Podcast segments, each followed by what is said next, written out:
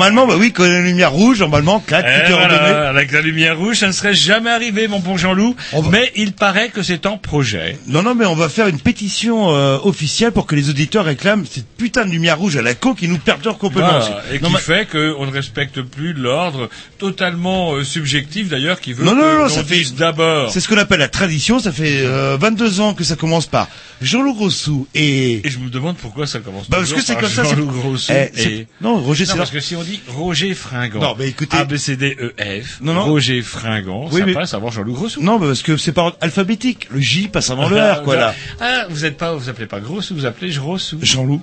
Jean-Loup, voilà, Ah, comme Roger, ouais, bah voilà, c'est comme ça. Sans oublier mon fidèle, mon bon... Ah, Tom. C'est à dégueuler. Mais surtout, surtout la présence exclusive et permanente désormais de monsieur. Monsieur Grovitch, maintenant. Yes! Ah, non, mais alors- Allez, ça va changer. Fini la musique de salon de thé avec notre bon vieux Grovitch. Ça va chier.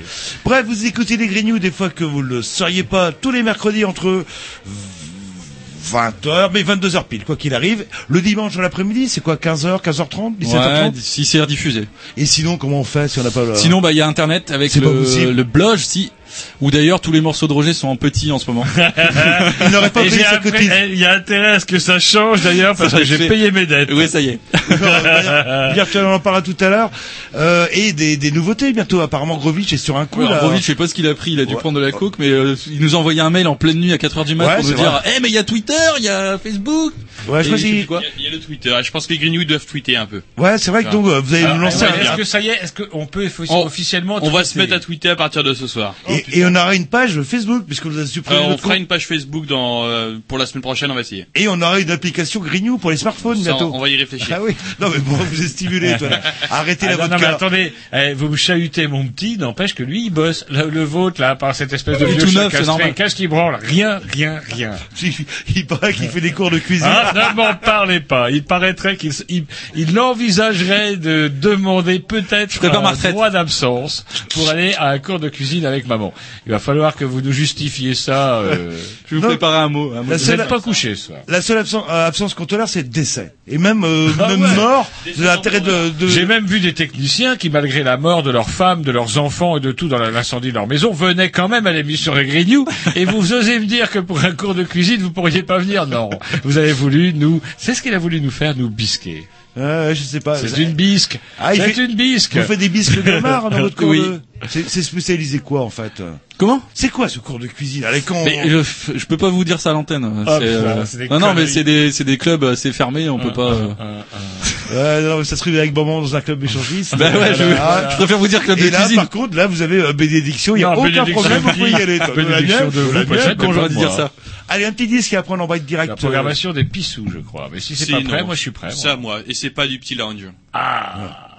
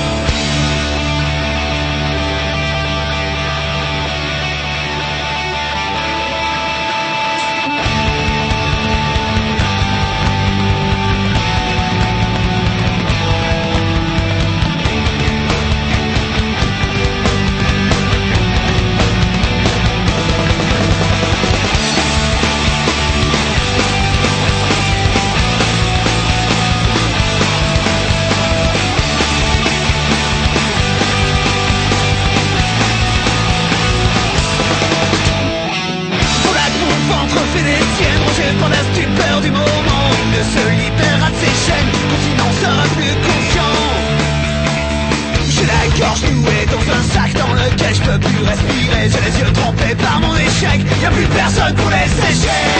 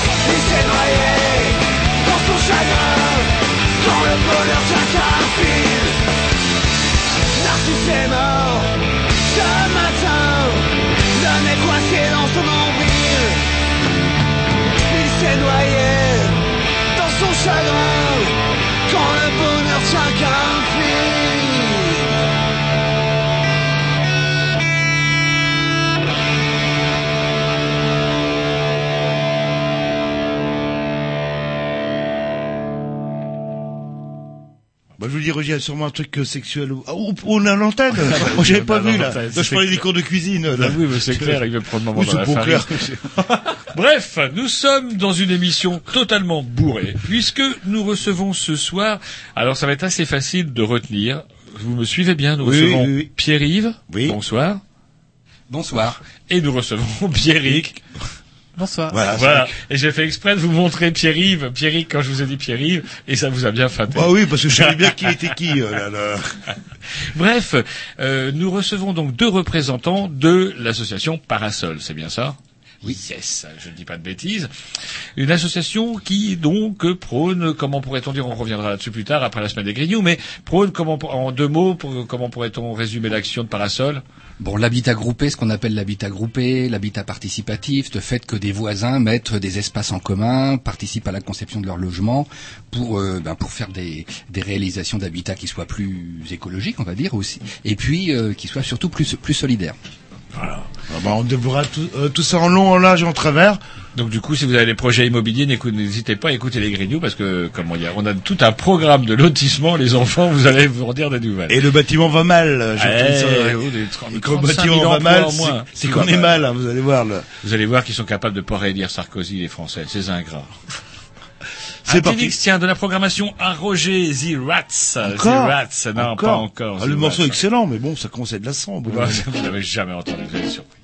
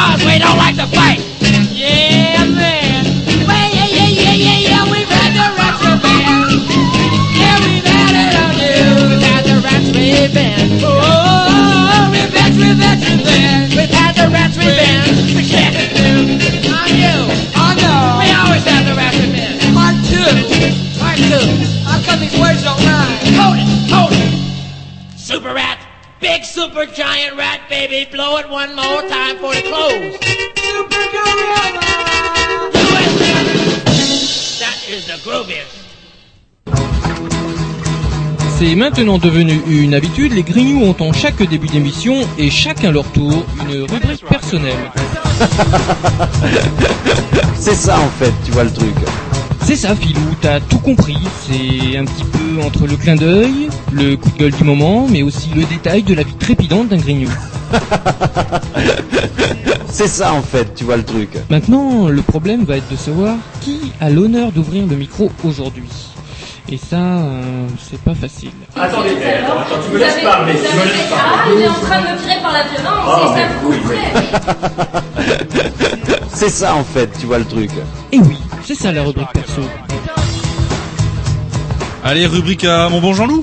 Ouais, comme d'habitude, c'est quand je suis, ah là, euh, quand je suis de, de, de- euh, voilà. Alors que Roger, mais Roger, il me désarçonne à chaque fois parce qu'il a toujours une liste sous son carnet à la Colombo, toi, qu'il est en train de trier juste pendant que le passe devant moi, en affichant fièrement toutes les notes, toutes les remarques qu'il a fait dans la semaine. Voilà. Et ça a tendance un peu à me déstabiliser, alors. Ouais, et c'est dommage. c'est dommage parce que Alors là, il y a carrément de, bon, allez-y, Roger, c'est la rubrique à Ah, Roger, si. comme d'habitude. Bah ouais, mais je ne comprends pas. Vous Il voulait quoi me faire plaisir. Vous Il a, il a bien fait, euh, il essaye. euh, le- Vous faites quoi dans la semaine? Vous dormez, vous hibernez entre chaque émission des Grignoux, quoi? On a j'ai l'impression qu'on habite dans une autre planète. Bah, on vit dans un monde où tout va bien, il n'y a pas vraiment de problème. C'est vrai que c'est difficile de trouver quelque chose qui cloche, euh, à part que les Anglais ont fait grève. euh, Il paraît. Ouais, il paraît, ouais, là, là.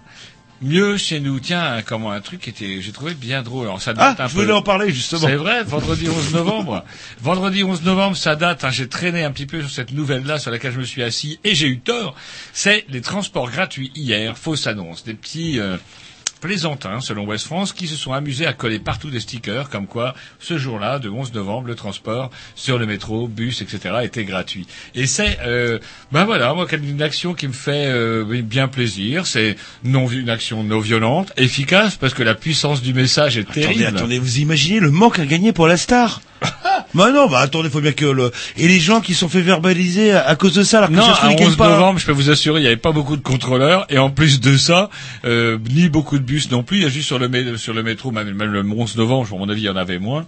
Et je sais pas, c'est un truc euh, rigolo qui rappelle aussi quand même que quand on voit le comment la star qui s'emmerde à mettre des écrans Fukushima un peu partout, vous savez ce que j'appelle C'est vachement pratique, moi j'aime Ouais, bien ça. ça. sert à rien. Ça, des, écrans- vous savez ce que j'appelle des écrans Fukushima, des écrans sur lesquels on affiche qu'effectivement vous allez avoir un métro dans deux minutes. On bah, a toujours bien. un métro dans deux minutes. Non, des fois il met trois minutes. Ouais, ah bah ouais, bah non, bah voilà.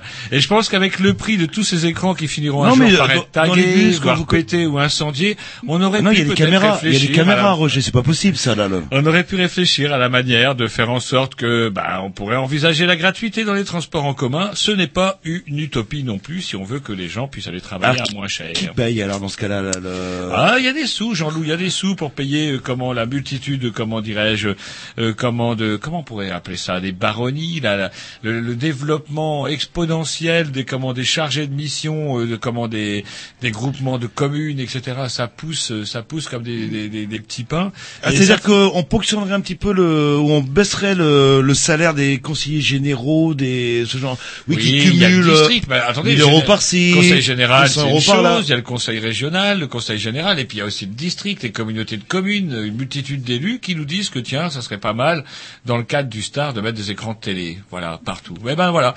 Moi j'ai trouvé qu'en tout cas cette initiative était une très bonne initiative.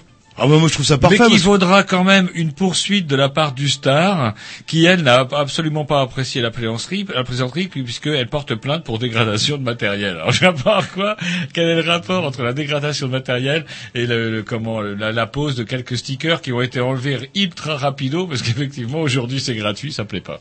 Non mais c'est vrai que c'est euh, pour pas un rond en fait, on peut foutre un peu de bordel euh, Eh, eh. sympathiquement quoi. là, là. Voilà, voilà. Politique? Ouais, allez-y. parce que, Ah, allez, politique quoi, Est-ce que vous savez quand même, Jean-Loup, Vous êtes- vous êtes un peu très loin de l'actualité en ce moment, mais est-ce que vous savez quand même qu'on va avoir une élection présidentielle? Oui, oui, oui, et que Ah. je sais même qui va gagner, c'est Nicolas Sarkozy. Voilà. Voilà, je fais Mais bon, de- ça normalement les sondages ne le disent pas encore, mais ça c'est vrai que ça, ça fait des. Alors, on vous l'avait bien dit. on Eh, vous Il n'y a pas besoin de sondage, il suffit de regarder en face qui c'est qui se présente. Nicolas Sarkozy a gagné, toi même sans, sans combattre. c'est- Voilà, et c'est marrant parce que lamentable. vous me tendez la perche. Heureusement pour, euh, comment dirais-je, notre tête de suppôt nationale, il y a Sarko en face. Et Sarko s'y prend euh, comme un champion pour multiplier les, les annonces bien pourries. C'est par exemple, tiens, un jour de carence pour les fonctionnaires, les boum, comment supprimer les voix des fonctionnaires, ou alors dire, bah, c'est pas grave, pour le privé, on va le punir aussi, on va diminuer les indemnités, euh, les indemnités maladie. Ah, seulement pour les, les gens dont le salaire brut est supérieur ou égal à 2500 euros. Et ça, oui, Et la, loi là qui vient de passer sur les semences aussi. Ah oui, alors attendez, ça, ça c'est pareil. Ça, c'est normal, ça. Alors je trouve ça, normal, alors. effectivement, un truc énorme, une taxe sur les semences. C'est-à-dire que lorsque vous êtes paysan, vous avez tout le loisir, effectivement, de planter euh, diverses plantes, comme du blé, par exemple. Et jusqu'à présent, lorsque les paysans récupéraient des graines et qu'ils les replantaient, ça posait pas de problème. Sauf que, avec la complicité des grands semenciers, les comment dirais-je, les, les sénateurs en catimini au mois de juillet, puis les députés avant-hier soir, ont voté une loi qui impose désormais aux paysans une taxe. Bah, c'est normal. C'est-à-dire qu'à chaque fois qu'ils... Oh, attendez, c'est folie copyright. Elles viennent d'où leurs graines? Ils ont Ouais, où à attendez, c'est l'origine? des, des graines qu'ils ont déjà plantées une fois, Ah bah, et ouais. ce sont les graines issues des plants, ils les ont achetées. Moi, j'achète un CD de Johnny Hallyday, quoi, et je vais planter des petites graines en le gravant à droite à gauche et en le redistribuant Non. pour pas un rond. Là, ça le- voudrait dire qu'à chaque fois que vous réécoutez Johnny Hallyday, vous devez payer une taxe. Ce qui Ah non, bien non. fait, ça vous apprendrait à écouter Ah bah voilà, c'est normal parce que c'est- j'ai pas le droit en fait de pirater en fait des euh, des choses. Mais là, euh, vous ne piratez pas parce que vous ne revendez rien. Vous vous servez d'un comment d'un bien que, dont vous vous êtes approprié. la- qu'un laboratoire a mis des dizaines d'années euh, à mettre en place avec des techniciens, etc. Et on pille euh, les découvertes. Non mais de toute façon actuellement les graines ne sont pas replantables puisque euh, c'est des semences F1. Bah, et euh, si on les replante de toute Bah, façon a priori, il y en aurait qui seraient replantables parce que, comment dirais-je, pour qu'ils arrivent. Alors c'est marrant parce qu'on a d'un côté un gouvernement qui dit qu'il flatte euh, comment les, les dans le sens du poil en leur donnant une taxe sur les sodas, en disant la taxe sur les sodas vous aidera à payer vos salariés, et parallèlement à ça, qui vont leur péter une taxe sur le museau, sur les graines que. Et vous savez qu'on n'avait pas fait chier les paysans avec les graines depuis Joseph Staline en Ukraine. Non mais euh, non mais du coup euh, c'est marrant parce que non, non mais moi, bon, il faudrait bon, obliger les gens à prendre des OGM parce que si j'ai bien compris les OGM on peut pas les, les- le replanter après. ce non, sont non, des ça graines. c'était Terminator, mais ça ils ont renoncé après Ah ouais Terminator. Ah, comme vous le disait fort justement notre ami Tom, qui ne dit pas que des conneries, euh, comment dirais-je, ce sont des F1 de toute façon, et particulièrement effectivement les OGM, on les replante pas. Ceci étant, il y a quand même des graines. On parlait de blé tendre qu'on pouvait Oui, replanter, mais- etc. Eh ben non, on va leur faire payer une taxe. Et mon discours est qu'effectivement, euh, heureusement pour euh, comment dirais-je François Hollande, les bons plans de les bons plans de Sarko dans la campagne présidentielle font que petit à petit, il finit par se ruiner le reste de l'électorat qu'il pouvait avoir et que ouh, on crédite quand même la mer Marine de 21%. 21% à six mois bientôt des présidentielles, lorsque son son père était crédité de 7% avant d'éliminer euh, Lionel Jospin avec 21% en, en 2002. Enfin, elle a toujours pas développé non plus son programme euh, politique. attendez, un peu, c'est clair. Et vous vous souvenez aussi euh, Jospin qui devait l'emporter les doigts dans le nez euh, sans problème, où la plupart de leur électorat de base s'est même pas dépassé pour euh, voter. Et bingo, on a eu le Jean-Marie euh, à la place. Et ça se trouve pour François Hollande, ça, il va arriver la même chose. Wow, de toute façon, il fait 60%, il va gagner quoi. Allez, je vais à la pêche aux que comme je vous élections, le disais quoi. la semaine dernière, François Hollande se tâtait sur l'opportunité de faire des meetings. Poum, poum, poum. Pourquoi je fais des meetings Eh ben, il va comprendre pourquoi il faut qu'il fasse des meetings. Xavier Bertrand, il est bien aussi, Xavier Bertrand. Moi, je trouve qu'il parle bien. Moi, Alors, c'est- il est rassurant. Moi, quand j'écoute, c'est vrai que ça, ça me rassure. Eh ben, je l'ai noté. Très vous notez des choses non, mais il est très pédagogue. Par exemple, lorsqu'il a annoncé la veille que les chiffres du chômage seraient mauvais, chiffres qu'il connaissait déjà, il a dit les chiffres du chômage seront forcément mauvais. Ouais, moi je m'attendais à plus C'est-à-dire- 5% de chômage. 1,2. Ce C'est pas n'est si mauvais rien. que ça. C'est voilà. Ça, c'est de la communication gouvernementale. Et lorsqu'il dit ils sont forcément mauvais, bah, t'espères quoi? T'es en crise. Alors bien que les gens soient au chômage. Voilà. Et voilà comment on fait passer une nouvelle qui n'allait pas de soi, normalement, en une nouvelle tout à fait évidente, et que vous êtes le dernier des tordus si vous aviez pensé, euh, pu croire une seule minute au fait que le chômage aurait pu diminuer. Et il y a quatre ans et demi, le président du, du pouvoir d'achat. Hein, que si on votait pour lui, on pourrait consommer, euh, tra- en travaillant plus, euh, il y aurait moins de chômage. Euh, mais il y avait la, il y a eu la crise qu'il avait absolument pas vu venir. euh, et ça, ça me fait rigoler parce que je me souviens d'un euh, d'un truc qui, qui tournait pas mal sur Internet. C'était en 2007, bien avant que la crise YouTube. éclate. Sur YouTube. où on voit un simple commentateur euh, euh, dans l'économie en fait euh, aux États-Unis, quoi, et qui fait un bilan. On est en train d'engendrer un monde et qui un, monstre, monstre. et qui est en train de s'énerver, et qui balance euh, euh, à un moment ses ses en disant mais ça, va exploser quoi. Et comment ce petit commentateur de merde a pu-t-il prévoir euh, cette crise alors que nos grands dirigeants rien vu venir? D'autant qu'il y a, justement, je parlais de YouTube tout à l'heure, si vous tapez Nicolas Sarkozy, il y a des tonnes de choses sur YouTube, et si vous remontez, vous remontez, vous remontez, jusqu'en 2007, vous trouverez un discours fort amusant où il développe l'intérêt des crédits hypothécaires, les fameux crédits hypothécaires qui ont provoqué la fameuse crise des subprimes et l'écroulement de l'économie. Mais il y aura toujours suffisamment de prolétaires, comme vous le disiez tout à l'heure, Jean-Loup, pour voter Jean, euh, comment, j'allais dire Jean-Marie, non, Marine Le Pen ou Nicolas Sarkozy, parce que Nicolas Sarkozy a quand même un avantage, c'est qu'il tape sur les nègres. Eh, Une petite eh, pause, eh, une petite pause une et on petite reprend pause. après. Ah, j'ai le petit Oui. euh, Tom, Tom de, de Carpentras. Non, il y a, il y a quelqu'un qui doit être content, n'empêche, c'est euh, c'est c'est Jerry. Qu'on reparle un peu de Jerry qui était euh, pour Bérou. qui, Et Bérou à l'époque, il, il arrêtait pas de dire que euh, il y avait un problème avec la dette justement quand quand il faisait campagne pour les dernières élections. Et n'oubliez pas que Bayrou n'avait même pas proposé sa candidature et dans les statistiques, il est déjà à 7%. hein, mine de tout rien, ça quoi, là, là. vous allez Vous voir, voulez que vous je vous rappelle combien fait Marine Vous allez voir. Allez, un petit dix et on finira la Ouais, si je vous dis euh, la fille euh, du batteur des Sex Pistols, C'est que ça va ramoner. oh, ça va ramoner, c'est parti. ouais, ça ramone. Holly Cook et passe au trans, je sais plus samedi dimanche. Et... Ça ramone. Bah, si son père c'est le batteur des Sex Pistols, ça ramone. C'est parti.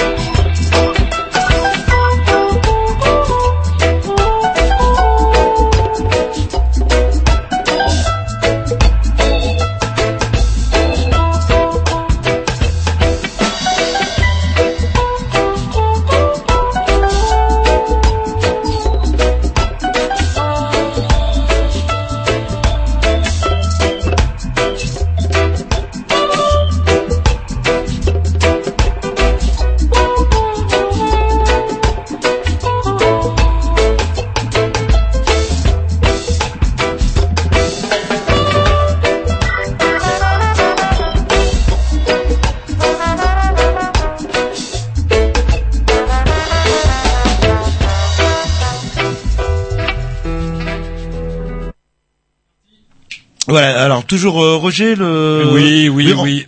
Alors qu'on disait qu'il s'assure que François Hollande allait perdre, à moins qu'effectivement les gens tout simplement votent pour lui.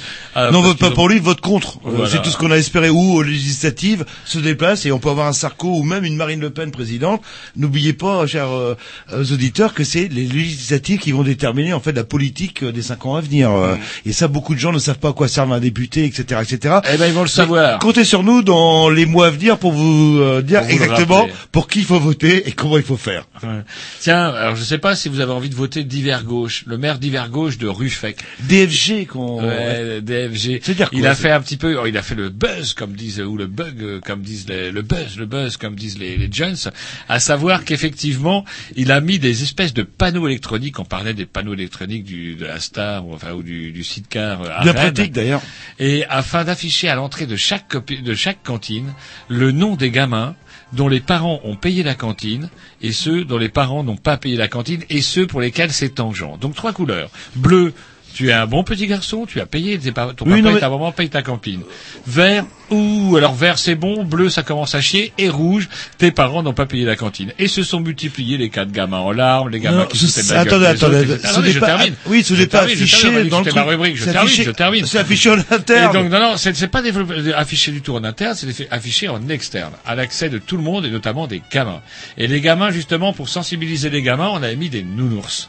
Un nounours rouge, ça voulait dire que tes vieux payaient pas la cantine, et un nounours vert, tes vieux payaient la cantine. Honnêtement, qu'est-ce qui peut germer dans la tête d'un abruti pour, euh, comment dirais-je, à ce moment-là, tu fais chier les vieux. Si effectivement, tu as envie de récupérer tes sous, tu fais chier les vieux. Mais Bah. tu stigmatises pas les gamins dans la cour de l'école, c'est de la folie furieuse. Non, mais c'est peut-être le système qui est mal fichu. En fait, au lieu de donner aux, aux Attends, parents le pognon de la cantine, on, de- on devrait Il a un cerveau, est-ce qu'il peut Mais non, pas mais non plus- non, mais moi, je parle non, non, mais. Non, non, Je du ah, résultat, moi. Oui, mais attendez, vous avez l'impression que quand on arrive à la cantine, c'est affiché. C'est pas ça du tout. Si, hein. si, si, non, si, si, si, non, c'était c'est affiché, Jean-Loup. En interne, Non. c'est-à-dire que. Ah, bon, nom des dieux, si quelqu'un euh, écoute, Non, non, pourquoi les c'est gamins... pas affiché euh, à l'entrée. C'est C'était affiché à c'est l'entrée. que quand la, la, la, la serveuse en fait euh, touche les cartes, là c'est elle qui avait une vision où euh, mauvais euh, euh, mauvais payeur, euh, bon payeur non, quoi là. Je ne crois Mais pas du tout. Dans ce cas-là, pourquoi en fait euh, ces genres d'allocations ne seraient pas versées directement à l'établissement pour payer la cantine? Si tant est c'est un les problème aussi, aient des quoi, allocations aussi.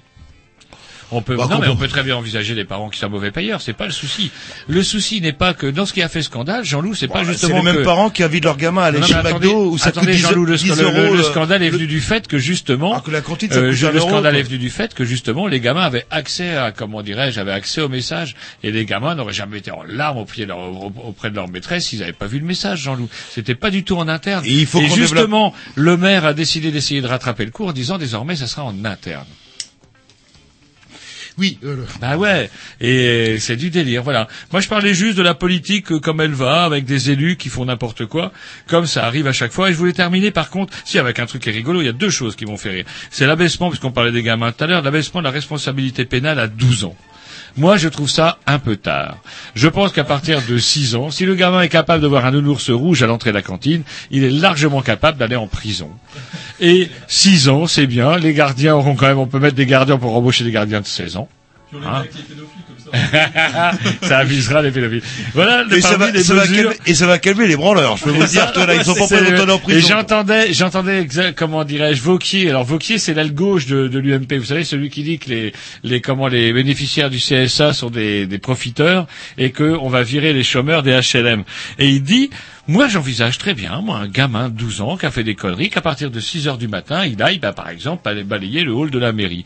Mais est-ce que ce sombre abruti a imaginé qu'il allait falloir quand même envisager que quelqu'un encadre le gamin, ou tout au moins accueille le gamin à 6 heures du matin pour le voir balayer le couloir de la mairie? Non, Monsieur Vauquier ne pense pas, à tout. C'est quand même avant tout le, comment, le leader de la, la ils appellent ça la, la droite sociale. Alors qu'il y a des, des travaux d'intérêt généraux qui peuvent leur apporter là. Ils font chouf dans les cités, par exemple, 80, 100 euros euh, pour 3 heures de travail, quoi. Là, le... Et au moins, ça leur apprend à gérer leur Ouais, argent. mais pour ça, il faut la- taxer les grands frères. Ouais, mais après, ouais, bah, retourner à l'école, ça va pas être évident non plus après là. Et une dernière nouvelle qui m'a attristé, la crise touche tout le monde, Johnny Hallyday.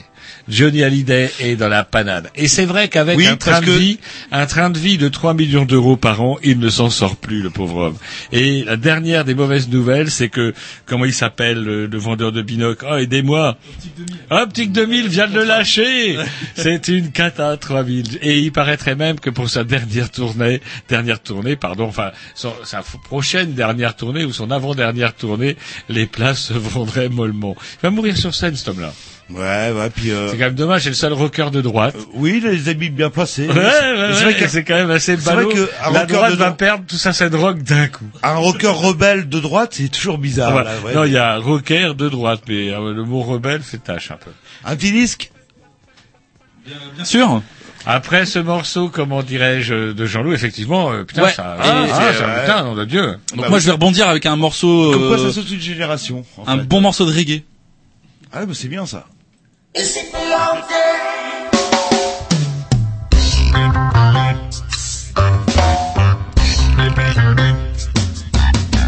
War in a Babylon, tribal war in a Babylon.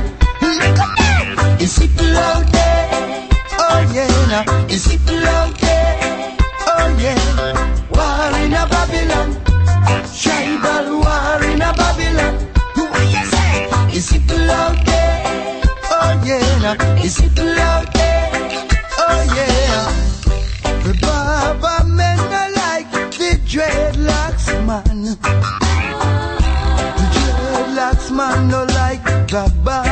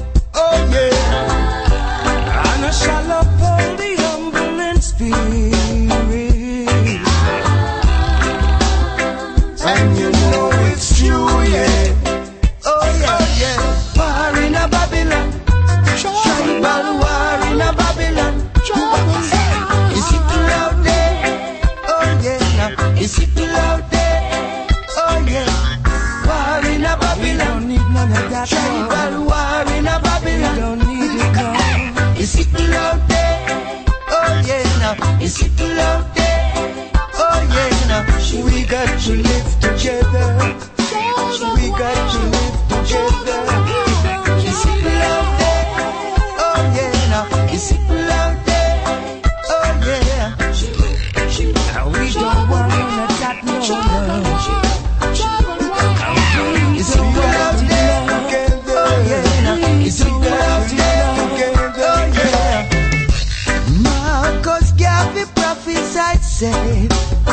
mhm, man should be many miles away in these times. Man sat up on the mountain top, mhm, watching Babylon burning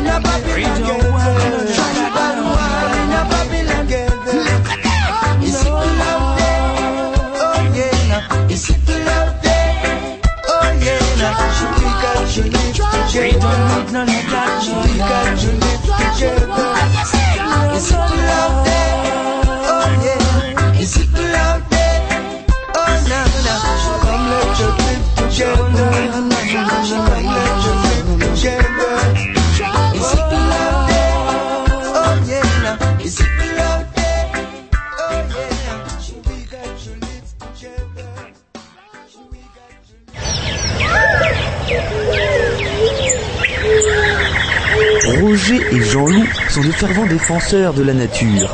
Aussi entendrez-vous souvent Jean-Loup dire à des écolos Heureusement qu'il y a des gens comme vous et entendre Roger acquiescer d'un traditionnel Ah ouais. C'est la rubrique Et si on parlait d'écologie? Voilà, c'est à nous grâce au doigt à Tom, ça rime pas. Quoi. Euh, Celui que vous c'est à aimez nous tant. grâce au doigt à Jean-Loup, ça serait mieux, mais bon, euh, c'est comme ça. Et nous accueillons euh, ce soir. Nous accueillons ce soir Monsieur Pierre-Yves Jean, bonsoir. Bonsoir. Et Monsieur Pierrick. euh, Chanterelle, bonsoir. Voilà, chanterelle. Comme la chanterelle qu'on va ramasser en cette saison pour, peu, Euh, pour qu'il avec, des- avec quelques lettres en moins, mais sinon pas. D'accord. Bon, ça va, c'est pas psilocybes euh, ou cyb- Ça non, peut je crois être que vous allez, non, non, je crois que vous allez aller vous coucher, Jean-Loup. C'est Oui, c'est j'y mal vais. parti. C'est qu'est-ce que c'est que cette histoire. Bref, nous vous recevons ce soir en tant que représentant de l'association Parasol. Tout le monde est à jour de ses cotises. Euh, faut oui. demander au trésorier. Oui, oui, à peu près, oui. Bon, c'est clair. Donc vous pouvez parler. Vous-même, vous êtes à jour de cotises. Parce qu'avec Jean-Loup, on s'était quand même rendu compte que souvent, on recevait des gens d'assaut, tout le monde n'était pas très clair, clair sur les cotises. Mais là, c'est ça clair. pouvait poser problème. Là, c'est clair. Ah, c'est quoi l'association euh, Parasol euh C'est quoi Est-ce qu'il y a euh, un but, un objectif? Oui, forcément. Alors déjà, parasol, ça veut dire quoi? Ça veut dire participer pour un, un- pour un habitat solidaire.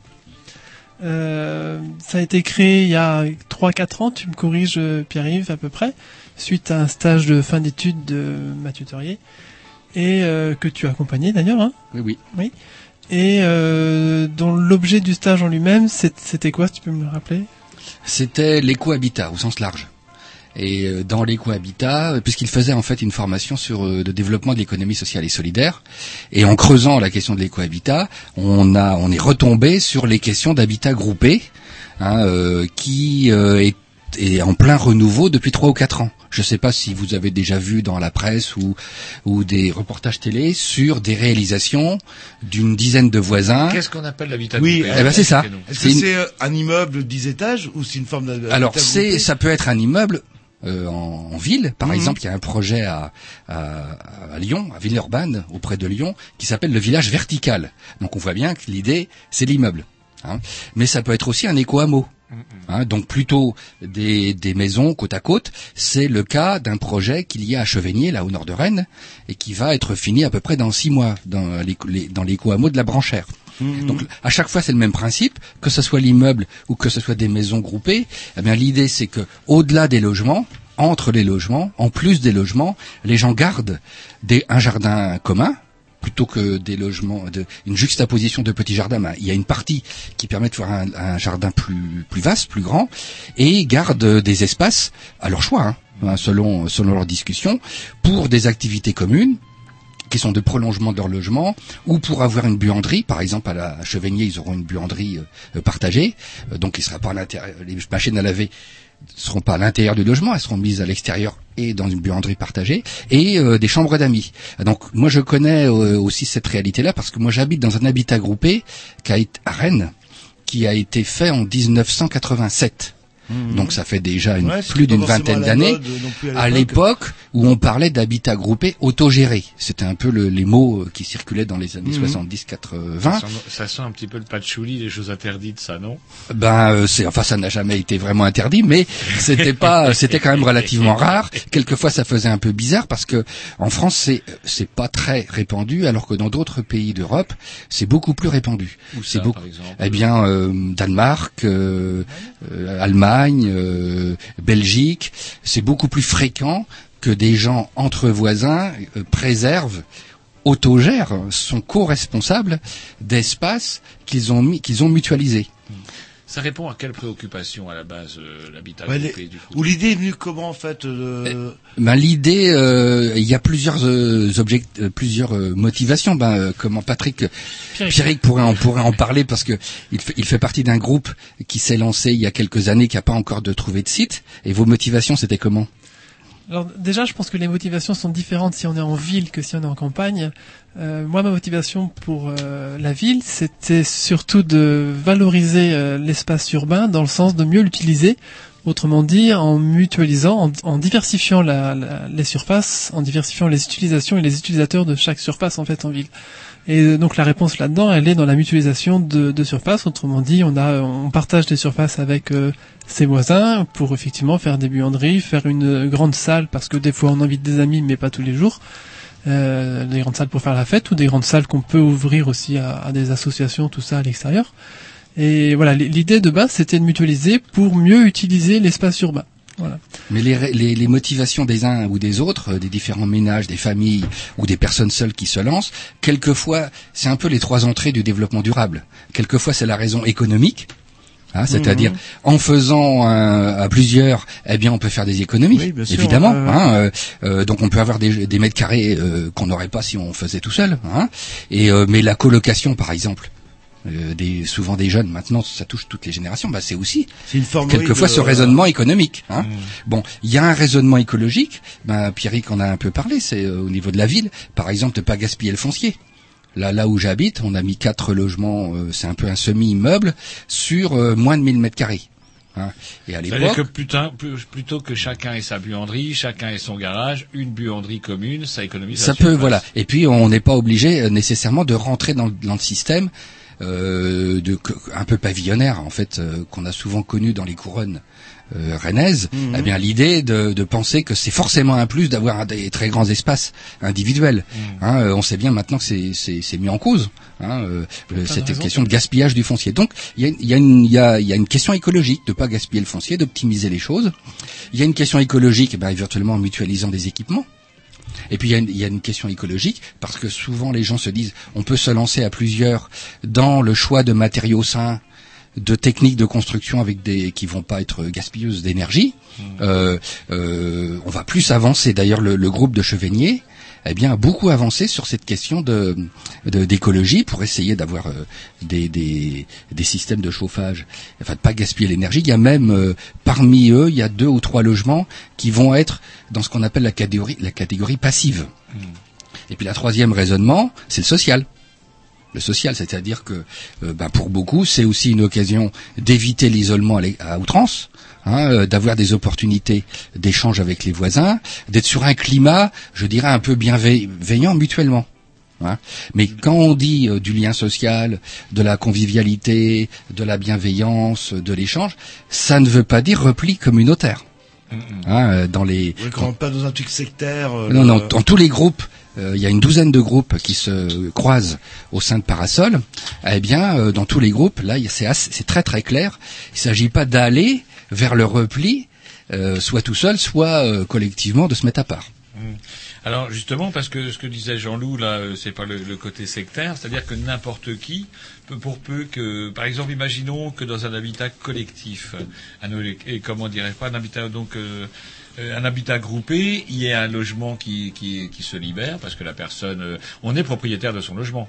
Alors, dans les réalisations qu'il y a le plus, le plus en France, les gens, c'est plutôt des propriétés, des copropriétés, ou une variante qui est des sociétés civiles immobilières d'attribution. Hein, bon, Des mais enfin, S- des SCI, SCIA, Ah, Sociétés euh, civiles immobilières A d'attribution. Ah, ah, C'est-à-dire les gens sont attributaires de leur logement, ils l'ont payé, hein, euh, et euh, simplement, euh, comment dire, ils n'ont pas l'acte de propriété individuelle euh, de leur lot. Mhm. C'est la société qui reste euh, propriétaire de l'ensemble. Ça veut dire quoi en clair Si je le revendre, par exemple? Alors, en fait, donc, c'est quasiment de la propriété.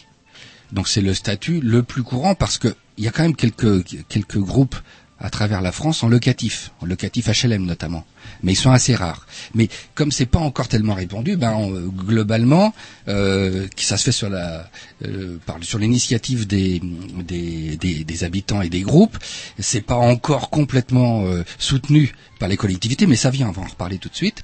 Eh bien, euh, ben, on, prend les, les statuts ordinaires. Le statut ordinaire, c'est plus ou moins la, la- la propriété. Alors pour les mutations, ben, ça dépend en fait de l'évolution des groupes. Qu'est-ce appelle mutation Les mutations, les transitions, les ventes, les départs. Voilà. Voilà. Hein, Quand quelqu'un part, il y a dans la plupart des groupes, eh ben c'est sur le marché. Et puis, eh bien, euh, le, la personne qui achète est assez vite informée qu'il y a des espaces communs qui sont pas simplement euh, le garage ou l'ascenseur, mais que c'est autre chose. hein. Il y, a, Mmh, il y a un projet, évidemment. hein, ça se, ça se voit. Donc, il y a un temps d'explication pour comprendre, pour que la personne comprenne la règle du jeu.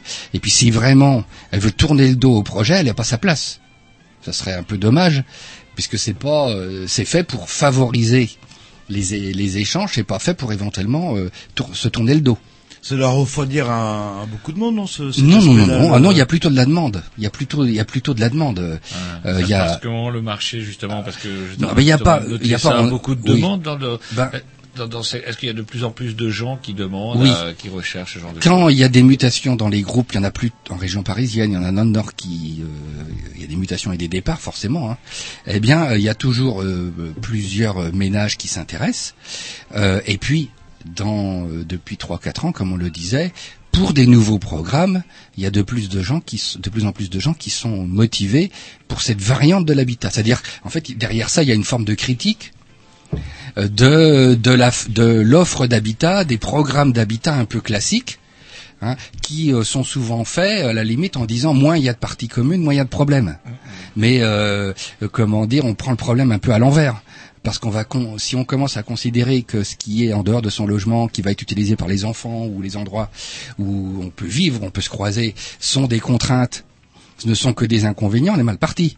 Donc l'idée, c'est de prendre les choses plutôt comme, comme une ressource, c'est-à-dire ces espaces-là, qu'est-ce qu'on peut en faire pour que ça soit euh, le plus profitable aux uns et aux autres? On parle quasiment de terme de rentabilité dans le bon sens du terme, quoi. Oui, enfin en tout cas de alors c'est de cohabitation. En général, on utilise le- le- cohabitation. l'usage, le, mot usage, c'est-à-dire essayer de revenir à une vision euh, du logement centrée sur la valeur d'usage. La valeur d'usage à l'intérieur de son logement, mais la valeur d'usage à l'extérieur de logement. À quoi ça sert? Qu'est-ce qu'on peut souhaiter d'intéressant entre voisins dans son micro ou son anneau quartier, sa petite courée, sa rue, etc.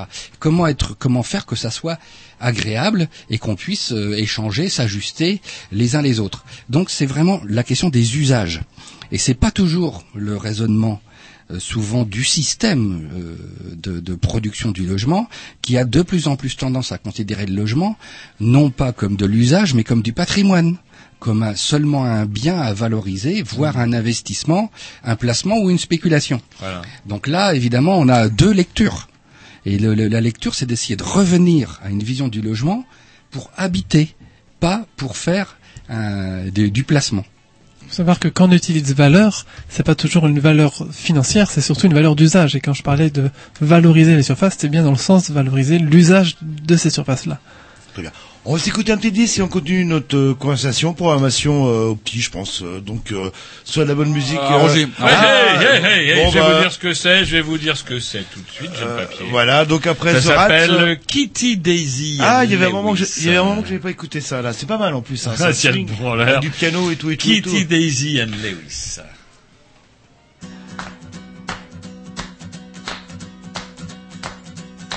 I'm going up the country, bet don't you wanna go? I'm going up the country, bet don't you wanna go? Take you to some place I've never been before. I'm going, I'm going where the water tastes like wine. I'm going where the water tastes like wine. We can jump in the water, stay drunk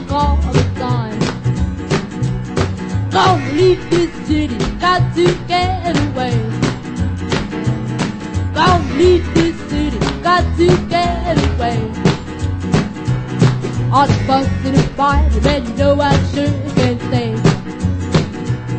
The baby back to leave the truck, and know you've got to stay. And just a second, where we're gonna get safe. Right, we might even leave the USA. It's a brand new game that I just want to play. I know you used to me running, all screaming and crying. I guess you've got a home there, and I've got mine.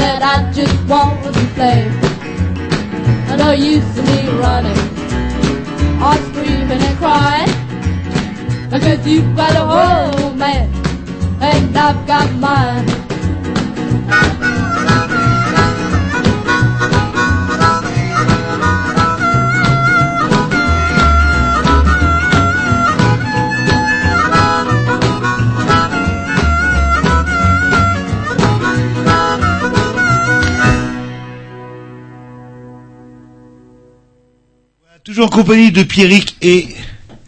C'est bon, je peux y aller euh... j'avais- Mais vous avez pas mis le doigt lumière. J'avais laissé le retour. Allez-y. Voilà, hop, c'est parti. Toujours en compagnie de Pierrick et... Quand vous voulez, Pierre-Yves, Roger, euh, je vous réveille. Vous êtes Non, non, vous me pas, je, je vous sentais lancer, donc je voulais absolument pas vous couper la parole. Par contre, je vais le faire maintenant en posant la question qui tue. Où est-ce que, comment dirais-je, ousque, ousque, comment, euh, en France, par exemple, puisqu'on prend le cas de la France, euh, où trouve-t-on le, est-ce qu'il y a, phéno- est-ce que le phénomène de l'habitat groupé est plus euh, urbain que rural? Est-ce qu'il y a des régions où on en trouve plus historiquement? D'où ça vient historiquement, par exemple? Où est-ce que c'est né la première fois, vous savez? En fait, euh, pour ce qui concerne l'habitat groupé des années 70-80, l'habitat dit autogéré, hein, eh bien en fait, il y en a plutôt en région parisienne. Il y a une centaine de groupes à travers la France. Il y en a plutôt en région parisienne. C'était un phénomène plutôt urbain. Mais il y en a aussi à Lille. Et à Lille, par exemple, il y a un programme qui s'appelle Anagramme, hein, qui s'est construit en coopérative, un, projet coopératif, euh, donc avec la notion de groupement d'achat, hein, c'est bien ça l'idée, hein, on, on fait en coopérative. Eh bien, c'est un groupe qui, euh, au niveau des mutations euh, qui peuvent arriver au fur et à mesure de l'évolution des départs et des arrivées des uns et des autres, eh bien, tr- discute pour euh, expliquer les règles du jeu aux entrants et aux sortants pour leur rappeler que euh, comme en fait ils ont- les gens ont accédé à un logement grâce à une dynamique collective et coopérative, eh bien essayer de ne pas spéculer à la sortie. Donc ce qu'ils font une forme de revente équitable. C'est-à-dire ils essayent de tenir compte euh, de l'intérêt du sortant bah, qui a besoin de se reloger, et puis de l'entrant qui peut, qui peut être au taquet. Hein, s'il faut emprunter, etc. Donc, il y a une réflexion là-dessus. On voit bien qu'il y a une réflexion sur pour essayer de sortir de la spéculation à tout à tout va, qui a un peu la, la, la logique euh, cou- euh, courante. Bon, donc Lille, par exemple, a bien avancé là-dessus. Euh, bon, il y a des groupes beaucoup en Rhône-Alpes. Euh, donc ça, c'est voilà le, ce qu'on connaît le plus. Hein. D'accord. Et en, en milieu rural, eh bien, il y en a pas mal, euh, souvent euh, qui, euh, ben, on peut les appeler éco-hameaux. Hein, euh, quelquefois certains se sont appelés écolieux, euh, quelquefois certains, mais c'est dé- c'est déjà une autre variante, euh, associent une activité économique, agricole, maraîchage ou artistique, à la notion d'habitat. En général, l'habitat groupé, c'est les gens mutualisent, euh, s'arrangent pour leur habitat. Chacun pour les- garde son parcours professionnel euh, distinct. Mais en milieu rural, il y a quelquefois des réalisations où les gens ont aussi une activité économique proche. Hein, euh, il n'y a pas simplement qu'un enjeu d'habitat, c'est aussi un enjeu de mode de vie hein, euh, qui peut arriver. Euh, Il y a, alors il y a aussi quand on cherche, on s'aperçoit en grattant qu'on retrouve quelquefois la tradition des castors. Donc ça, Ah ouais, encore il y a parlé de 60 ça. ans, il y a les années 50. Vous m'aviez parlé de ça de- quand on préparait l'émission au téléphone. Est-ce que vous pouvez nous rappeler un peu ce que ce sont, ce que sont les castors? Parce que là, ouais, c'est vrai, on communique avec son voisin euh, sans problème. Là, par Ah bah là, c'était pendant le Je chantier. lui ai dit, je lui Ah ai oui. dit à, à Pierre-Yves Bon, c'était qu'on une avait un urgence aussi ami. d'après-guerre, ça. Le, le- Oui, il y avait, là, il y avait castors. une nécessité économique. Mmh. Hein, C'était quoi, les castors? Les castors, il y avait, bah, il fallait reconstruire. Hein. Il n'y avait pas assez de logements dans les années 50. Enfin, même ça a commencé même avant, mais surtout dans les années 50 que ça s'est développé. Et notamment à Rennes, il y a un lotissement castor connu euh, auprès de Sainte-Thérèse, 160 euh, logements, je crois, hein, euh, où les gens bah, se, ont retroussé leurs manches et les gens ont participé au chantier. Ils ont auto-organisé le chantier. Ils ont fait aussi une coopérative. hein. Ils ont organisé le chantier et euh, comment dire, euh, ils ont euh, réalisé des logements semblables pour le principe de ne pas travailler plus sur sa maison que sur celle des autres. Hein, donc ils ont fait un système qui a évidemment créé du lien. Euh, Parce que sur le chantier, forcément, ça crée des liens. Et évidemment, ça donnait un climat.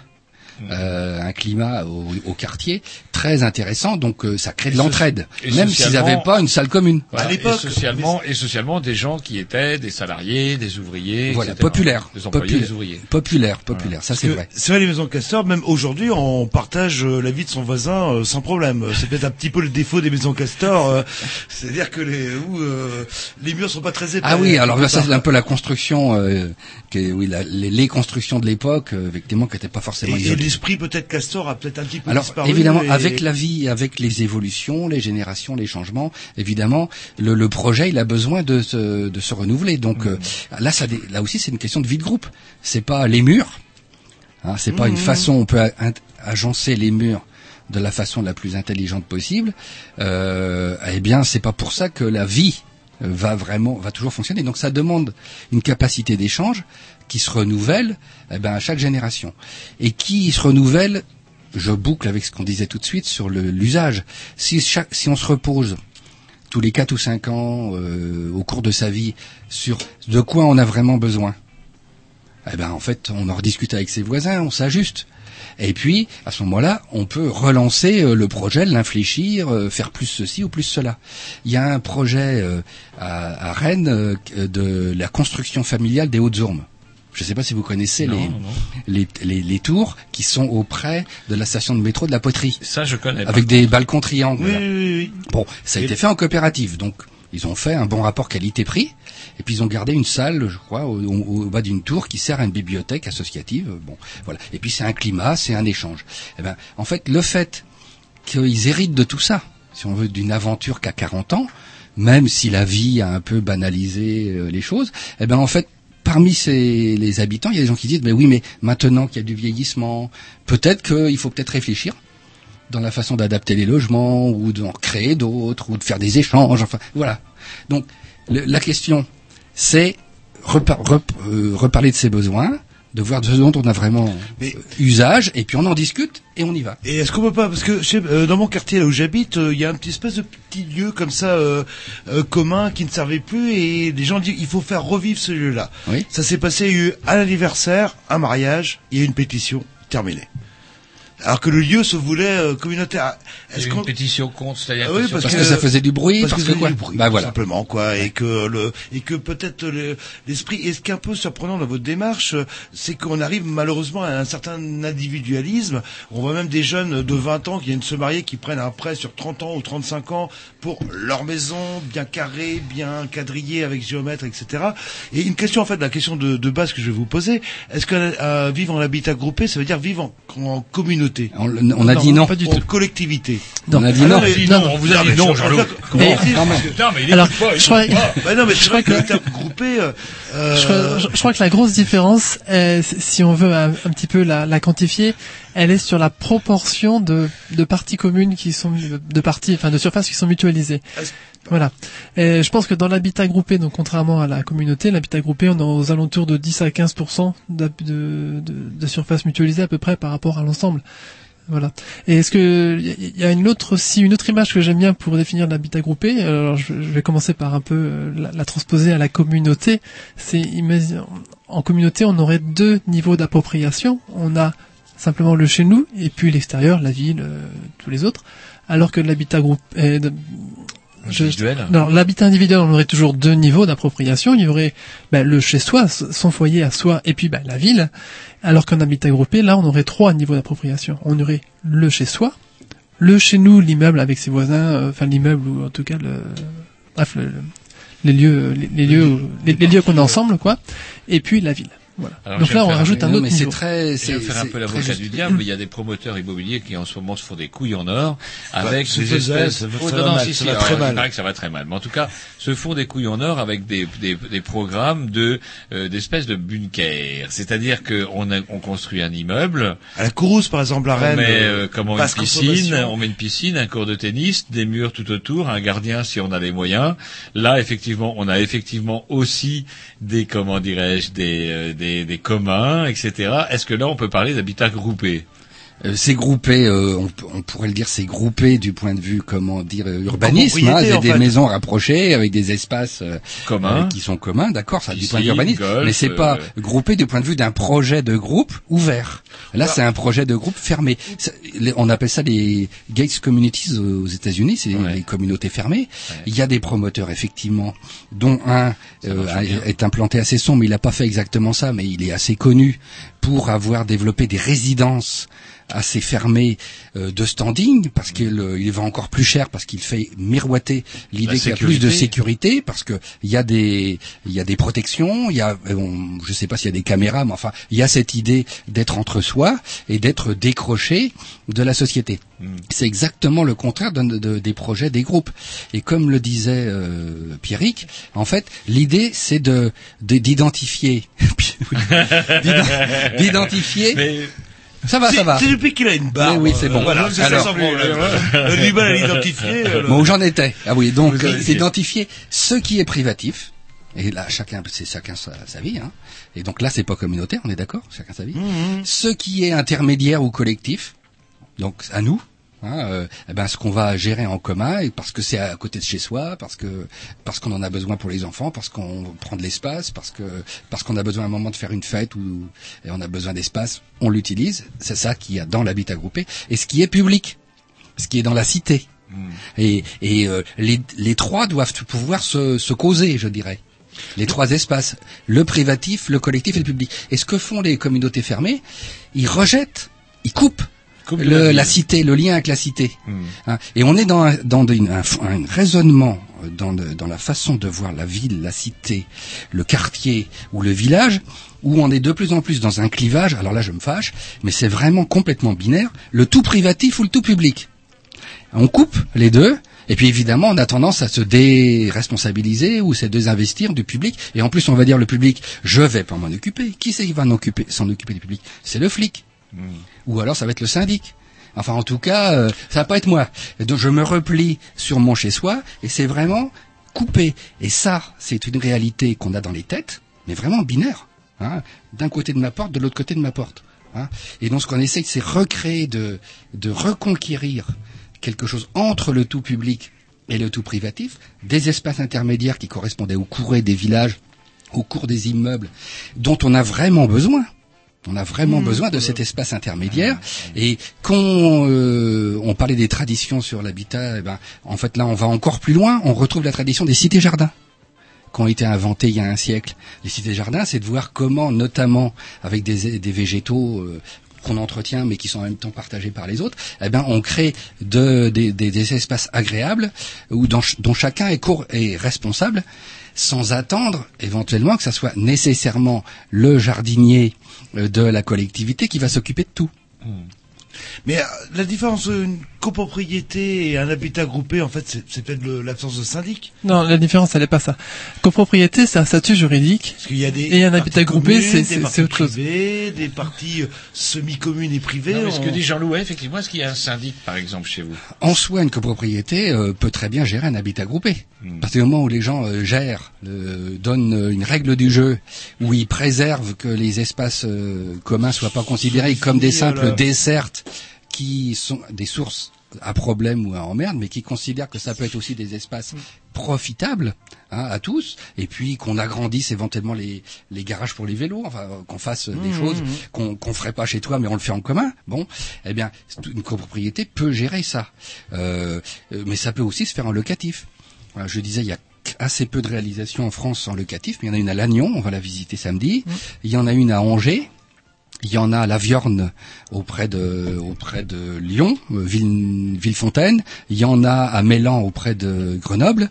Donc des réalisations où des bailleurs sociaux, bailleurs HLM, ont fait un temps d'échange avec les des, des, des, des candidats locataires en disant comment vous verriez les choses. hein, euh, par rapport à un habitat où vous pourriez habiter, et les gens ont gardé des espaces communs, et c'est souvent des unités d'une douzaine, d'une quinzaine, et euh, c'est ça fonctionne. Il y a plus de co-responsabilité entre entre les, les gens qui habitent. On va s'écouter un petit disque et on continue notre conversation euh, très intéressante. De la Enfin, programmation à Jean-Loup, si je dis Non, pas de même pas. Si, Si, c'est à moi C'est vrai Allez, un vieux, vieux, un vieux... Il n'y a plus rien de nouveau qui se passe de nos jours. Donc j'ai, je- dans les vieux morceaux, je vous les Un morceau de dédicace. votre top Euh, non, Ah, c'est pas du top non, non, non, parce qu'il est pas encore sur mon top. Je vous le dédicace, vous allez voir Ah, tout de suite les premières notes. C'est vieux, hein, mais c'est bien.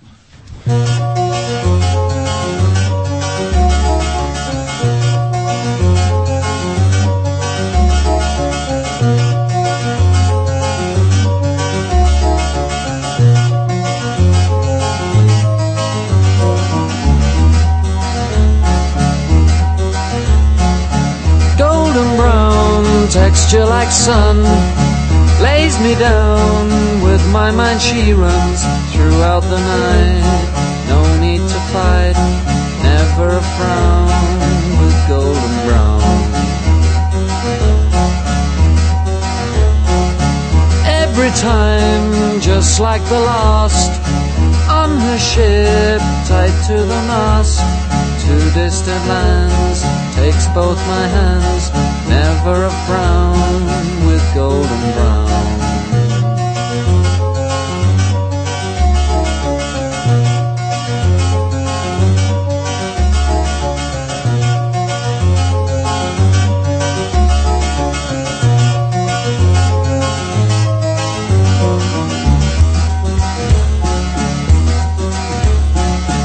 golden brown, fine a temptress. She's heading west. From far away, stays for a day. Never a frown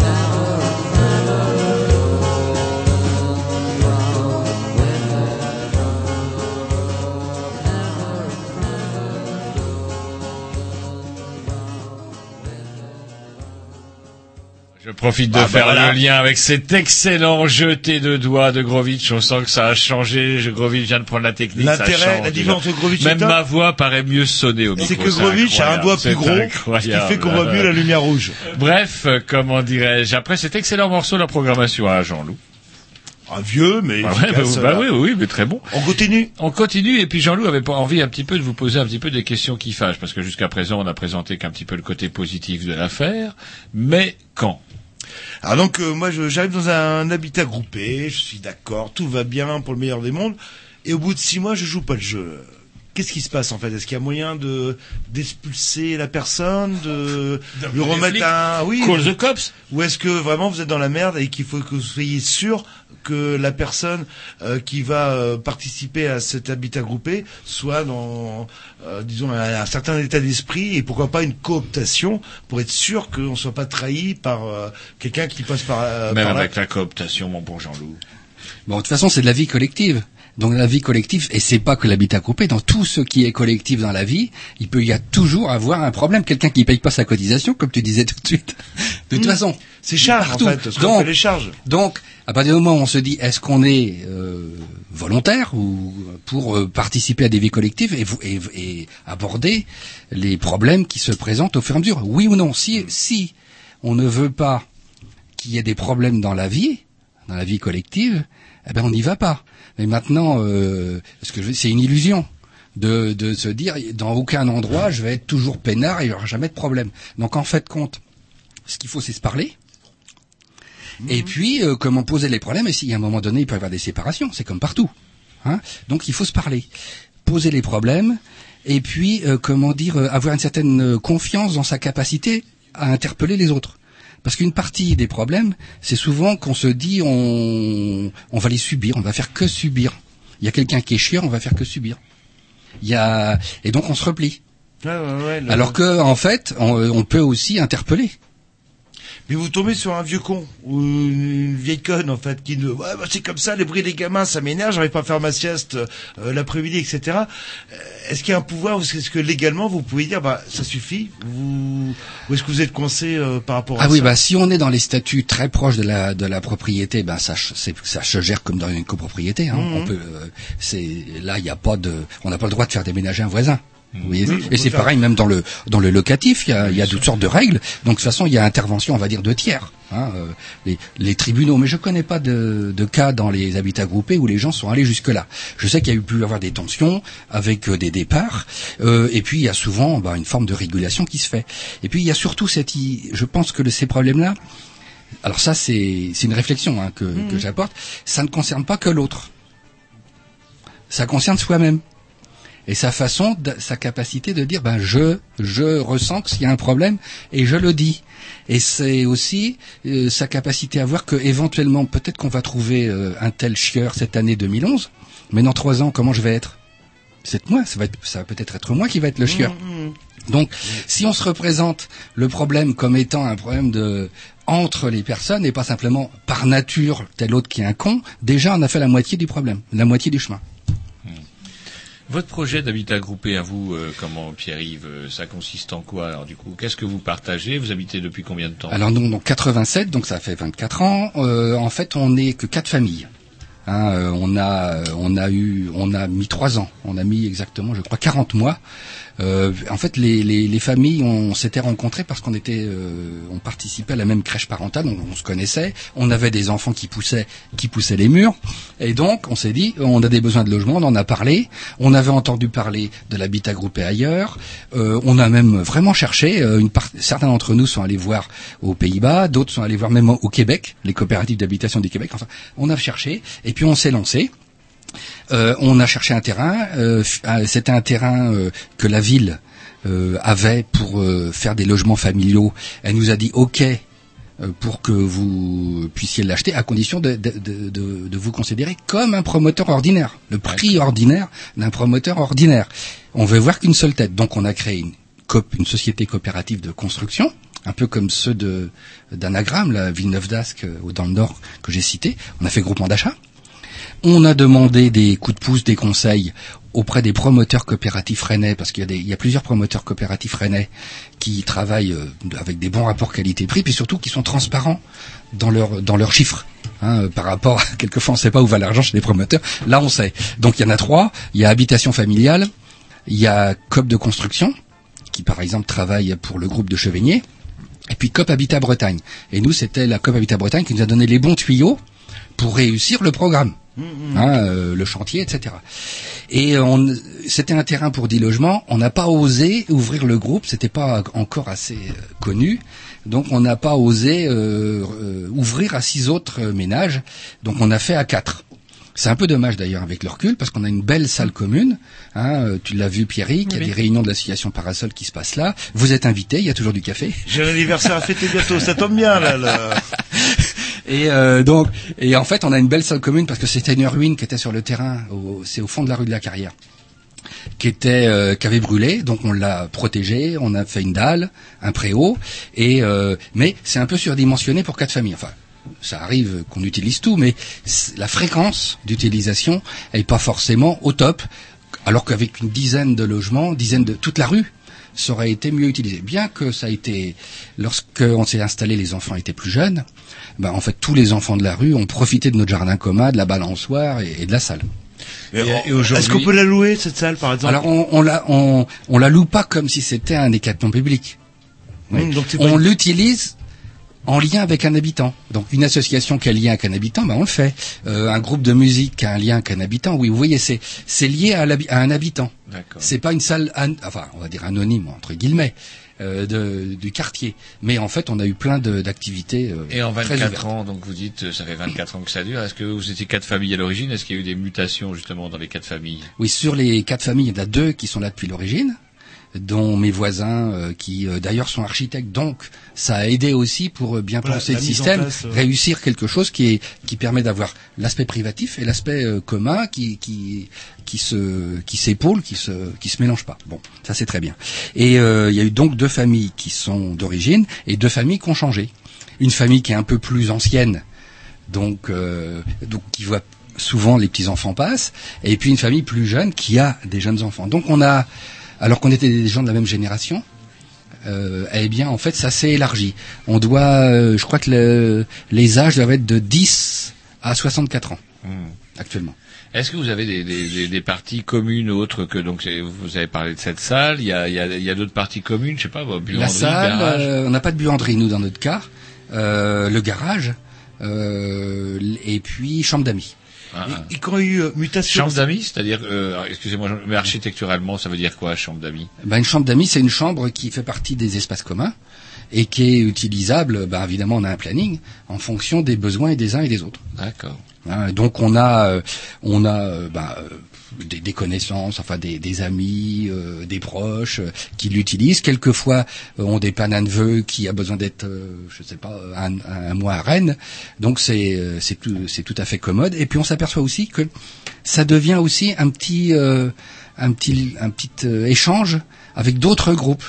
Moi, je et mes voisins euh, sont en lien. On est en lien avec euh, d'autres. Je vous parlais de, de, de gens de Grenoble, Lille, Paris, euh, Lille. Eh bien, en fait, puisqu'il y a un gros renouveau de l'habitat groupé, puisqu'il y a beaucoup, on est beaucoup sollicité par des groupes nouveaux qui veulent visiter.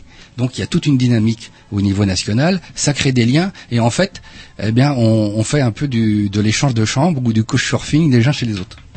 Et une question pratique, quand il y a mutation, c'est euh, le terme, c'est-à-dire euh, quelqu'un revend son appartement, euh, est-ce qu'il y a des critères de sélection pour la personne qui va euh, prendre sa place Est-ce que vous avez votre mot à dire? C'est chaque groupe a sa règle euh, là-dessus.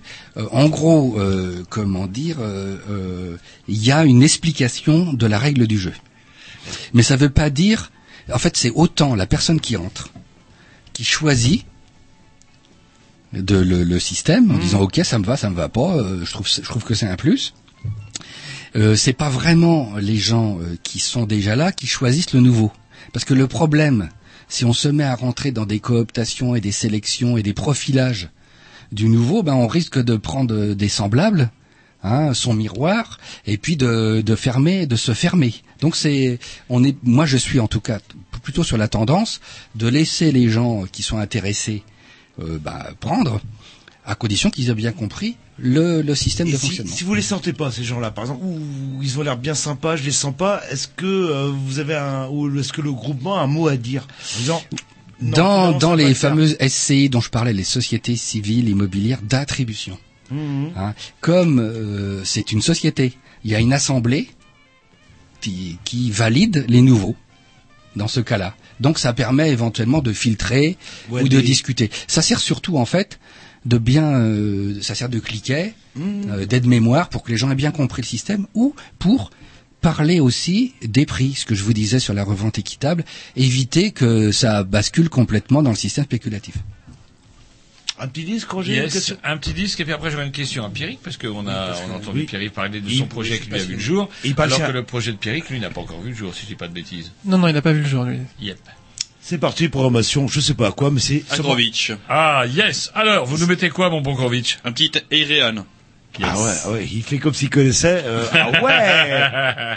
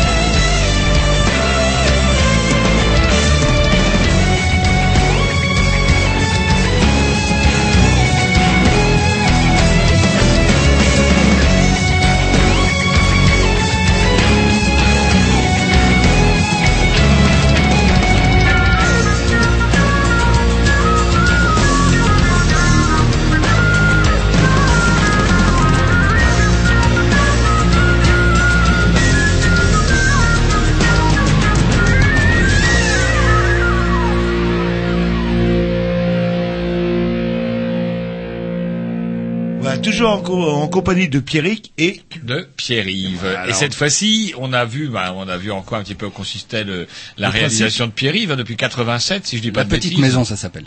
Pardon? Notre groupe s'appelle La Petite Maison. Pas dans la prairie, quand même. Bah non, pas dans la prairie, en pleine ville. Par contre, maintenant, on va aborder, euh, comment, bah, avec Pierrick, un projet qui se monte. euh, c'est bien ça? Un projet qui, qui j'espère, va se monter, oui. Ah, alors dites-nous. euh, Alors c'est- c'est- déjà, si on veut parler de projets qui se montent, on peut en citer deux à Rennes. Et il va y avoir Victor Rowe. Euh, là, c'est un projet qui est sur initiative de la commune et qui regroupe, je crois, 26 lo 16 logements. Oui, je me trompe d'un chiffre, le premier. Euh, qui regroupe 16 lo- 16 logements et donc les premières réunions ont commencé. C'est pour une livraison de 2014. Et donc il y a un autre groupe aussi sur Victor Rowe qui euh, va vraisemblablement partir assez, assez vite maintenant. Max Jacob, je cite deux fois Victor. Max Max, Jacob Jacob, oui, Max Jacob, ouais. Ouais, on a appris il y a pas longtemps que euh, la mairie allait pouvoir vendre le terrain. Alors vous, Donc, alors, Ah, il y a un vous terrain à êtes rentré, vous êtes rentré dedans, vous êtes rentré dedans quand et qu'est-ce que vous voulez Alors faire moi, terrain je, je n'ai rien à voir euh, ni avec Victor ni avec Max Jacob. Moi, je fais partie d'un groupe qui s'appelle Habiter autrement. Euh, le euh, le fondement du groupe, c'est de trouver euh, un terrain, de, de constituer un habitat groupé dans le sud de Rennes, donc euh, Rennes intra intra rocade comme on dit, Mhm. euh, avec plusieurs piliers qui mixent la, qui sont de la mixité générationnelle, euh, la mixité sociale. Euh, alors pourquoi la mixité générationnelle? Bah, c'est euh, alors déjà le groupe s'est constitué euh, à partir de quatre quatre personnes. Euh, au bout de deux ans, il en restait euh, que deux de ces personnes-là, mais par contre, euh, il y en a eu. euh, Ça reste mixte. ça- non, non, oui, mais attendez, il, il restait que deux des fondateurs. Voilà. On est monté, je crois, à 14 foyers au total euh, en, en études. Euh, alors la mixité générationnelle, au début, quand je suis entré sur le projet, je savais pas que c'était si important que ça. Maintenant, je vois en fait en pensant à la petite maison, qui n'est pas dans la prairie, mais, mais dans la carrière. Euh, parce que tout simplement, vous, vous êtes rentrés euh, avec euh, tous des enfants en- à peu près de même âge, etc. Et donc les les, les personnes qui habitent à la petite à la petite maison, euh, bah, du coup vieillissent en même temps et donc perdent l'activité, j'ai envie de dire, des, euh, la, vie- enfin, perdent les- la vie des enfants, etc. D'où l'importance d'avoir effectivement un habitat groupé qui a une mixité générationnelle, comme ça il y a, il y a toujours de la vie des enfants, il y a toujours euh, de, enfin il y a toujours de, Et en plus, quand il y a des vieux, hop, ils s'occupent des enfants, ça évite, euh, ça économise l'effet de crèche euh, quelque part. euh. tout à fait, oui. Non, mais c'est vrai qu'on peut. Bah oui, c'est. Tout, à fait.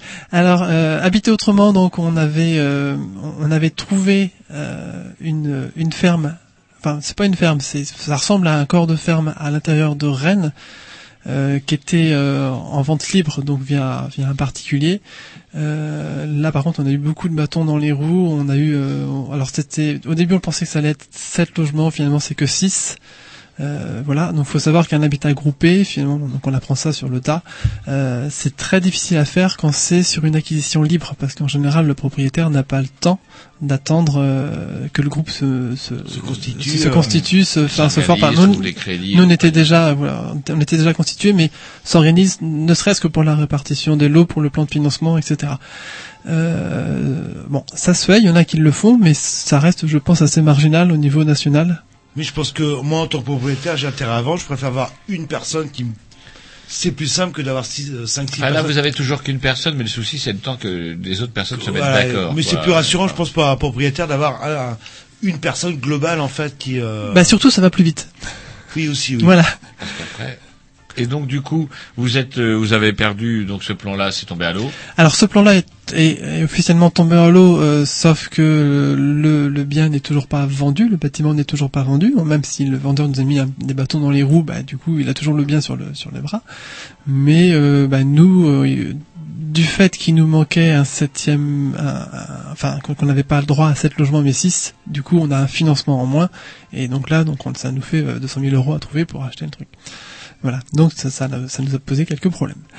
Euh, voilà, mais ceci dit, on désespère pas retrouver quelque chose. euh, alors du coup, ce serait peut-être pas une petite ferme, mais euh, dans, le sud de Rennes, bon, les idées qu'on peut avoir, c'est de s'inscrire dans le programme de, rénovation du Blône, parce que on n'est pas du tout attaché à ce que ce soit un vieux bâtiment, mais ça peut être un bâtiment récent. D'ailleurs, ça coûte ça coûte plus cher de rénover euh, du vieux que de faire du récent.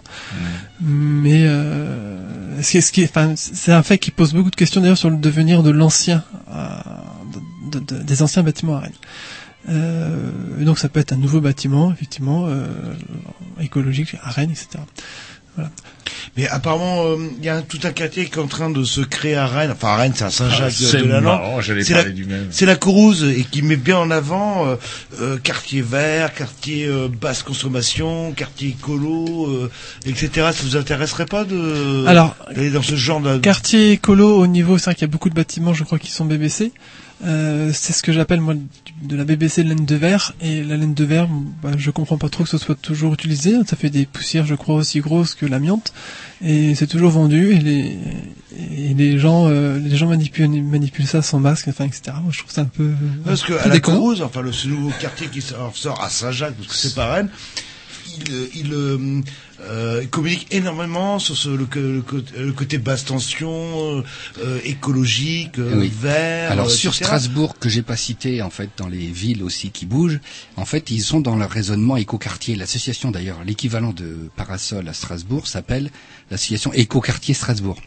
Donc elle a vraiment cette idée de travailler sur l'urbanisme et de proposer à la ville, eh bien l'idée d'intégrer dans les nouvelles zones, eh bien ce- cette variante du logement qu'est l'habitat participatif. C'est le terme en fait qui a été utilisé et que finalement nous aussi on utilise. Qu'est-ce qu'on appelle l'habitat participatif? Ben, c'est l'idée que les du- quand on fait un quartier, eh ben, qu'il puisse y avoir euh, l'opportunité euh, pour des habitants de participer à l'élaboration du programme, justement pour pouvoir euh, prévoir des éléments de vie sociale ou d'adaptation. Des commerces éventuellement. Ah oui, euh, oui, alors ça c'est la, je- la participation sur l'ensemble du quartier. Mais dans euh, à la Courrousse par exemple, mais- ou dans d'autres zones, ou à la, eh bien c'est l'idée que sur un espace, d'ailleurs c'est ce qui s'est passé à Chevigné. Il y a une ZAC qui s'appelle la Branchère, je sais pas il y a combien il y aura de logements, 200, 300. Eh bien le, le, le groupe euh, de l'éco-hameau, eh bien c'est 12 familles, eh bien la mairie avec l'aménageur, territoire, avec l'urbaniste, etc., ont décidé de laisser un- une page blanche, enfin des, des marges de manœuvre aux futurs habitants. Donc ça crée, ça dynamise le style d'urbanisme. Ça crée une variante, ça crée des exemples un peu différents de, de l'urbanisme habituel. En Allemagne, c'est très fréquent, ils appellent ça les Baugruppen, les maîtres d'ouvrage euh, collectifs. Et la ville de Tübingen en Allemagne est connue pour favoriser beaucoup ce type d'habitat participatif. Et l'un des arguments qu'en tirent les élus, c'est l'idée que ça crée une diversité de, dans le dans l'urbanisme qui est plus forte et puis aussi une, une utilité, hein, euh, une adaptation Mmh. aux, aux, aux occupants qui est plus forte que généralement. L'autre argument, excuse-moi, l'autre argument qu'avait dit Bruno Parasotte lors de la dernière conférence, là, c'était euh, que, euh, tu- en ce qui concerne l'exemple de Turbingen, euh, que la mairie pensait que les habitants se sentiraient mieux dans des habitats qu'ils avaient préalablement pensé. Parce que ce qui se fait souvent, c'est que... Il n'est pas sot. Le- on, Voilà. peut pas- on peut dire beaucoup de mal du Bosch, mais il est pragmatique. Non, c'est vrai qu'on voit beaucoup de nouveaux immeubles, euh, sûrement très top en termes de basse consommation, etc. Il n'y a pas un commerce, il n'y a pas un bistrot. Et à partir de ce moment-là, je vois pas comment pas le lien social va se créer euh, s'il n'y a pas au moins un minimum de commerce ou de bistrot, quoi. Là, là. Je voulais en revenir avec, à vous, euh, Pierrick. Donc, du coup, vous avez euh, comment il y a un plan qui est- Comment on peut maintenir le, Il faut que vous mainteniez le, le flambeau, du coup, parce que vous, là, vous habitez où là en ce moment? Moi, je suis en locatif, là. D'accord, mais donc tout le monde est en location en attendant effectivement de pouvoir trouver ce fameux habitat groupé. Comment vous faites pour maintenir la flamme, euh, pour faire en sorte que tout le monde soit motivé pour continuer à, dans ce projet? Alors, comment on fait? Euh, J'avais j'attends, j'en ai marre, j'attends pour avoir euh, un logement.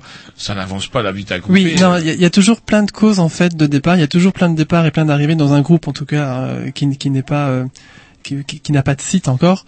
C'est euh, simplement bah, des causes liées à la famille. La famille s'agrandit, on a besoin de, euh, de- de- de- enfin, d'avoir un lieu à nous rapidement. Il y a des causes financières aussi, parce qu'il y a cha- chaque fin d'année en général, il y a la, on annonce la fin des emplois, des, pardon, emplois. Des, Les des- différentes, euh, des niches différentes fiscales, euh, hein. ouais, différentes niches fiscales pour les acquisitions immobilières. C'est la Et- crise, bon monsieur. Voilà. Et donc chaque année, effectivement, il y a des départs qui sont effectivement justifiés, mais chaque année, il y a des arrivées.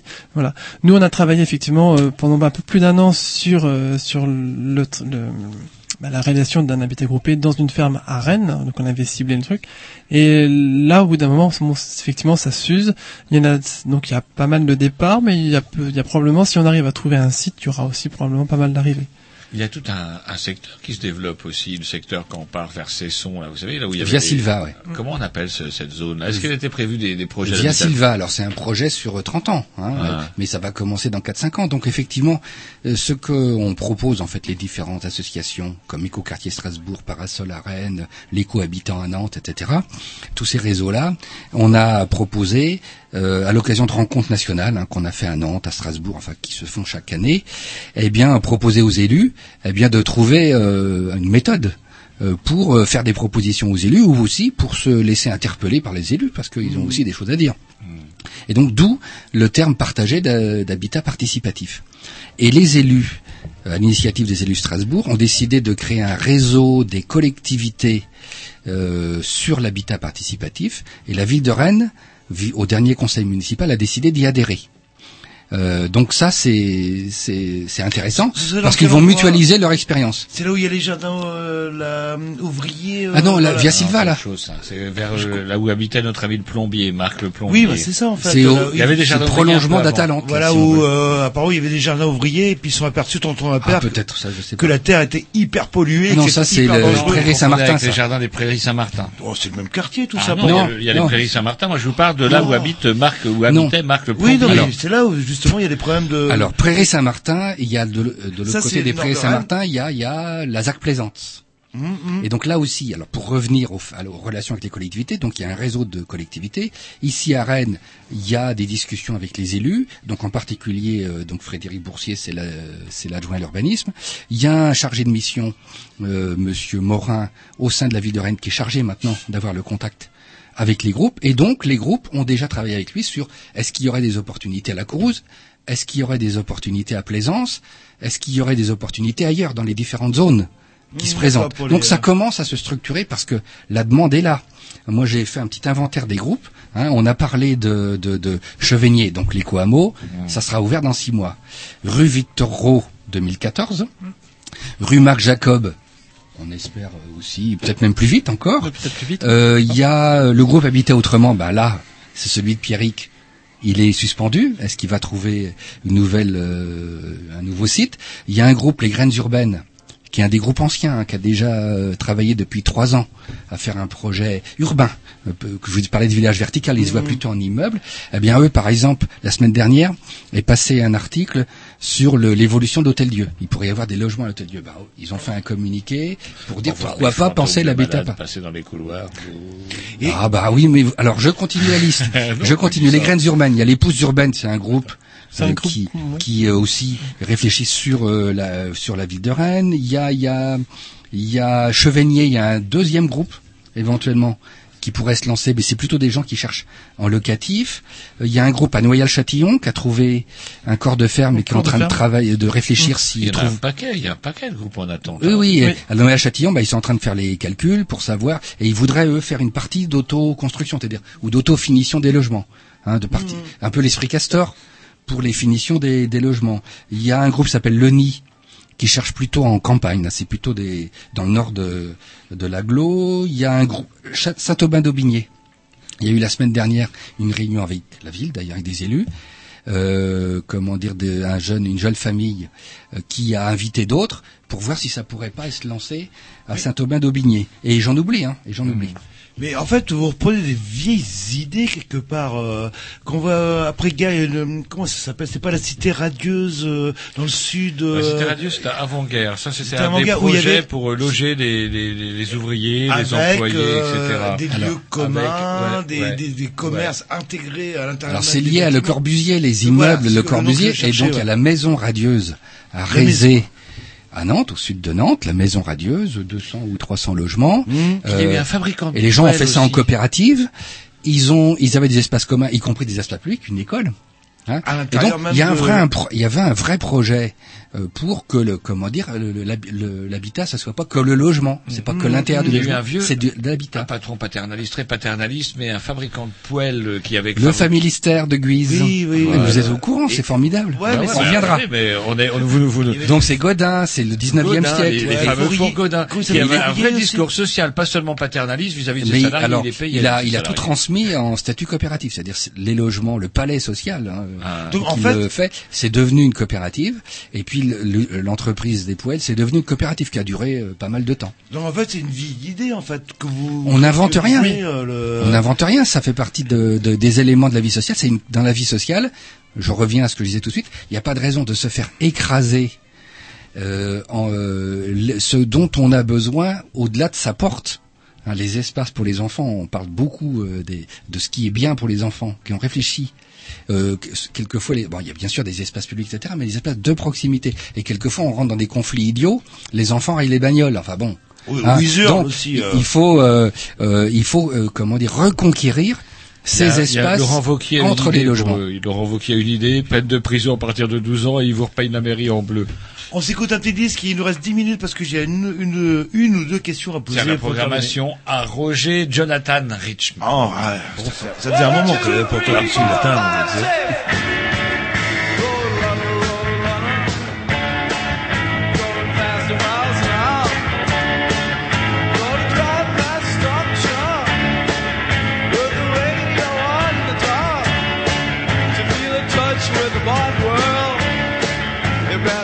it's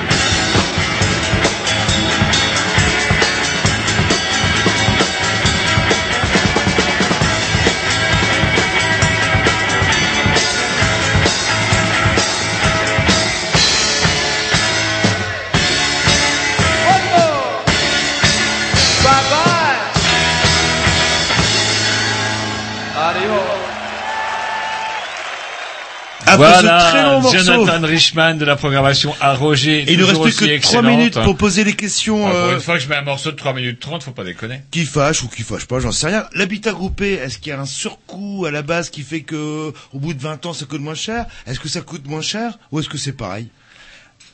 Tout dépend de ce que fait le groupe en fait. Ça peut coûter bien moins cher comme ça peut coûter un peu plus cher.